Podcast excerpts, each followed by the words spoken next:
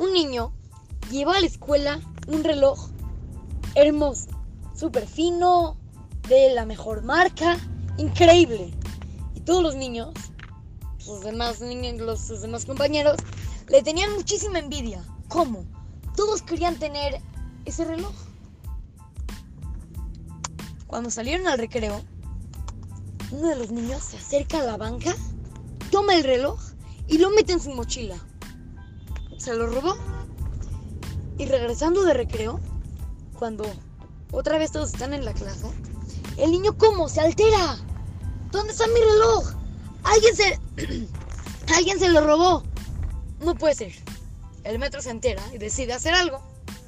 Les pide a todos los niños de que salgan de la clase y que va a checar mochila por mochila para ver quién se lo robó.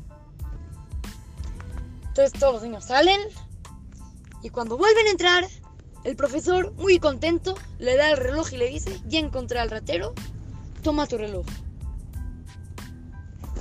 Después de mucho tiempo, ya los niños crecen, se hacen grandes, se casan, tienen hijos. Y uno de estos niños se le acerca al profesor y le dice, prof, gracias a usted, ahora soy lo que soy. ¿Cómo? ¿Por qué? ¿Por qué gracias a mí ahora eres lo que eres?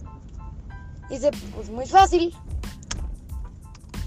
Yo era el niño que se había robado el reloj. Y usted se dio cuenta que yo lo había robado. Cuando agarró el reloj de mi mochila, dijo, ya.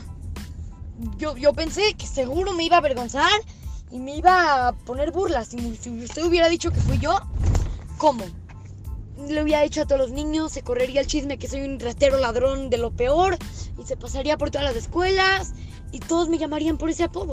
Y gracias a que usted no lo dijo, me evité una vergüenza de toda la vida. Muchísimas gracias. Nosotros, cuando vayamos a hacer algo, hay que pensar si va a tener consecuencias. Cualquiera de nosotros le diría, ya ves, es un ratero y la avergonzaría para que lo deje de hacer, pero solamente le pondría un apodo para toda su vida. Y este More, este profesor, logró esconderlo, no avergonzarlo y de esta manera evitar un sufrimiento. Hay que copiar esas cualidades y no hacer sentir mal a los demás. Así es que lo saluda su querido amigo Shimon Romano para Try to Go Kids, Talmud Torah, Monte Sinaí.